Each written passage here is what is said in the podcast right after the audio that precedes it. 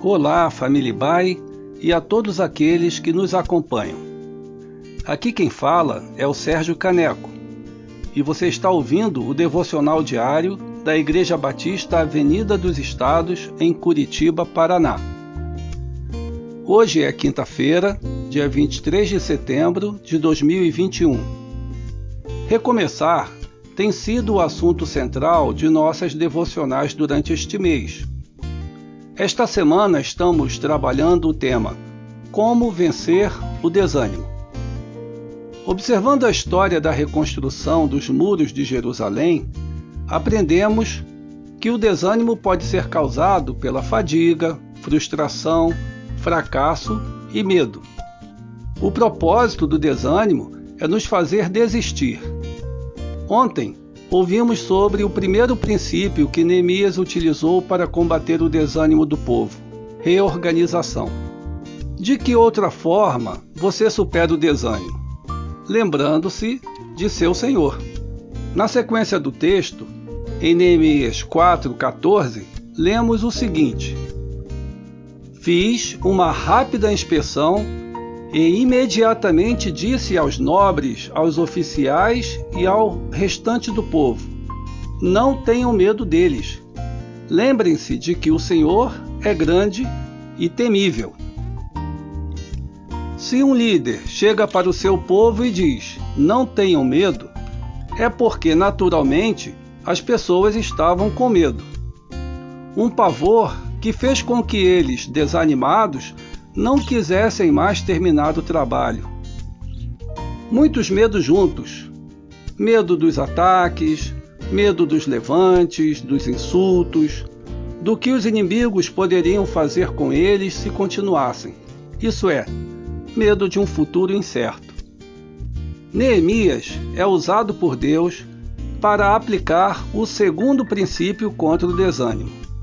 Lembre-se quem Deus é. Quando o espírito se abate, a tendência é de esquecermos quem realmente está no comando. Ele fez uma inspeção detalhada, sabia dos riscos, organizou medidas de proteção e segurança, contudo, sabia que a fortaleza da empreitada estava em Deus. O direcionamento de Neemias é: não olhem para eles, lembrem-se de Deus. Do que especificamente podemos nos lembrar? Primeiro, devemos nos lembrar da bondade de Deus no passado. Quando começamos a pensar em todas as coisas boas que Deus já fez em nossa vida, nosso espírito é animado. Quero trazer à memória o que pode me dar esperança. As misericórdias do Senhor são a causa de não sermos consumidos, porque as suas misericórdias não têm fim. Lamentações 3, 21 e 22. Segundo, devemos nos lembrar da presença de Deus no presente. Ele conosco em todo o tempo, quer sintamos a sua presença, quer não. Porque ele disse: Nunca o deixarei, nunca o abandonarei. Hebreus 13, 5. Terceiro, lembre-se do poder de Deus para o futuro. Eu é que sei que pensamentos tenho a respeito de vocês, diz o Senhor. São pensamentos de paz e não de mal, para dar-lhes um futuro e uma esperança. Jeremias 29, 11.